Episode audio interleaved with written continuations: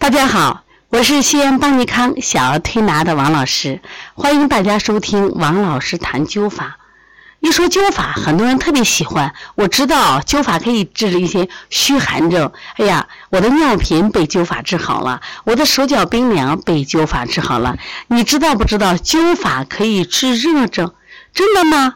那本来灸法就是有火，艾草又是纯阳之体，怎么敢灸热症？那么今天我们一起来分享一下陈丹安老师的精彩案例，用艾灸治疗麦粒肿。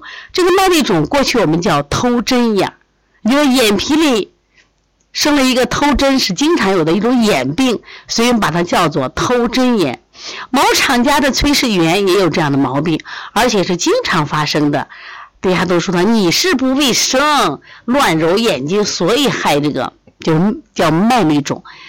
他恨极了，无论如何要跟着他，因为不舒服嘛，是不是？每一次发作主要痛几天，流眼泪，眼屎多的不行，做工作都不方便，而看起来也不好看，也感觉到不卫生。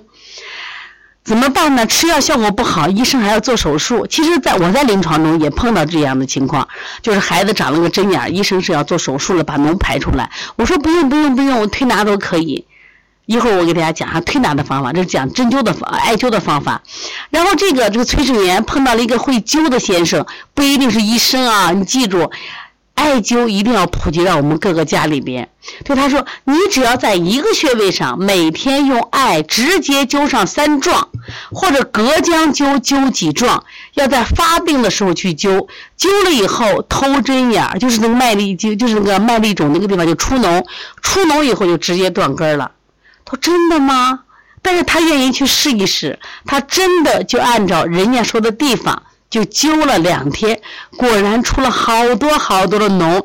继续灸了几天，准得很。从此这可恶的毛病就没有发生过了。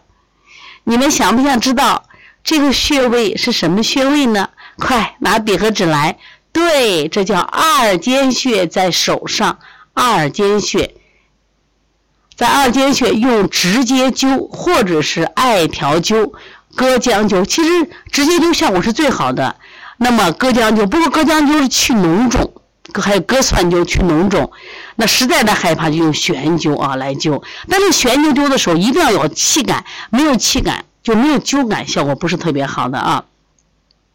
另外。给大家推荐一些这个我们生活中的一些小的常识去治疗这个透针眼，去治麦粒肿。现在好多小朋友麦粒肿很严重，用生天南星、生天南星啊和地黄两东西，绿生地黄，然后分量是一样的，捣成的膏样贴在两个太阳穴，它能这个消肿出脓而愈。另外我说一下推拿，我们有个客户他是在湖北十堰的，因为从小这个呃在我这推的。